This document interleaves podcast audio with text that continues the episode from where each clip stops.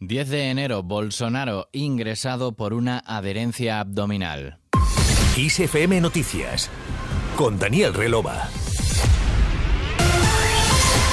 El expresidente brasileño Jair Bolsonaro comunicó este lunes en sus redes sociales que se encuentra ingresado en un hospital de Orlando, en Estados Unidos, por una adherencia abdominal como consecuencia de las cirugías por las que pasó después del atentado que sufrió en 2018. La esposa del exgobernante Michelle ya había señalado que su marido estaba en observación en un hospital estadounidense por una incomodidad abdominal.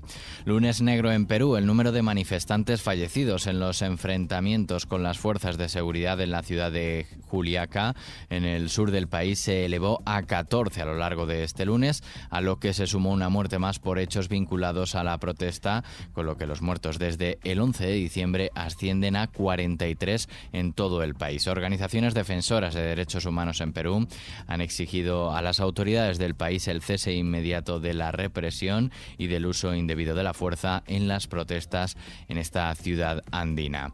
Y más de 250.000 pasajeros ingresaron a través de las fronteras chinas este domingo, el primer día en el que las autoridades volvieron a permitir la entrada en el país sin necesidad de someterse a una cuarentena anti-COVID obligatoria, según informa el diario oficial China Daily. Los datos contrastan todavía con la media de unos 945.300 ingresos diarios al país registrada en el primer trimestre 2019.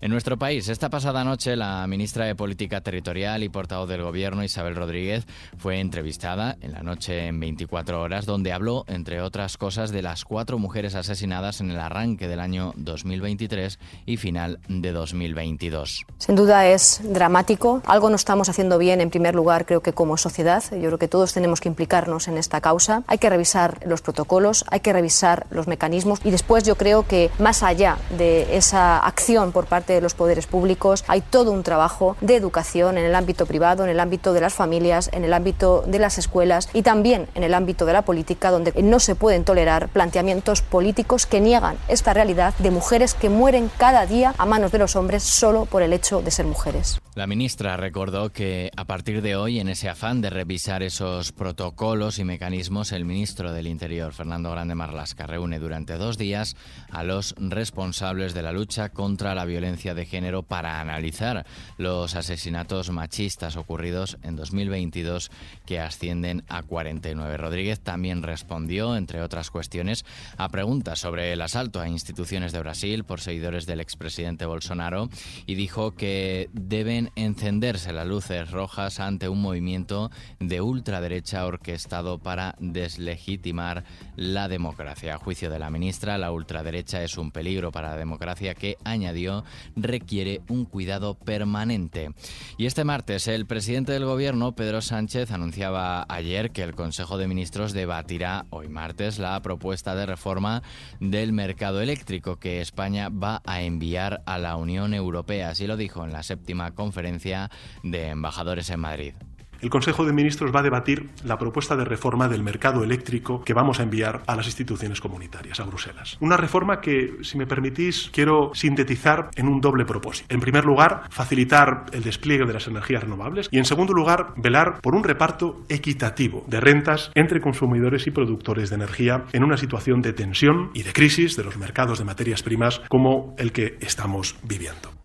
En cuanto al decreto que regulará la participación en los proyectos de hidrógeno verde, Sánchez precisó que España va a liderar cuatro de las once iniciativas de este tipo en toda la Unión Europea. Además, indicó que esos cuatro proyectos incluyen subvenciones provenientes de los fondos europeos por un total de 74 millones de euros.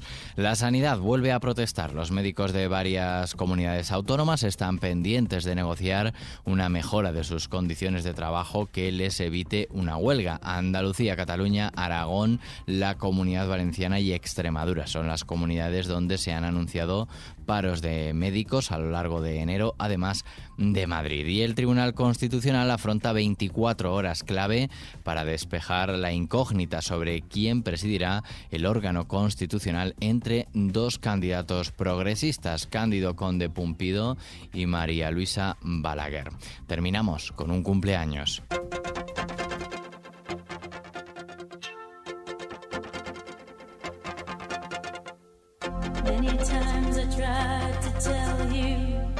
La cantante de rock estadounidense Pat Benatar salta este martes de década, cumple 70 años. Fue descubierta en 1977 en un concurso amateur de un club de comedia de Nueva York y es conocida por su actitud dura.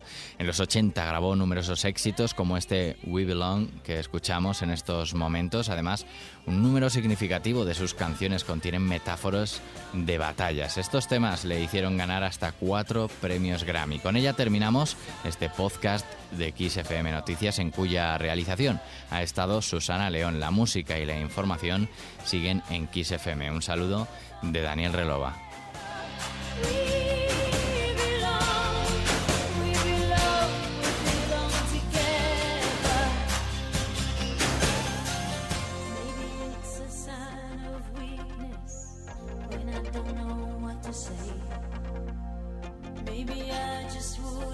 Now there's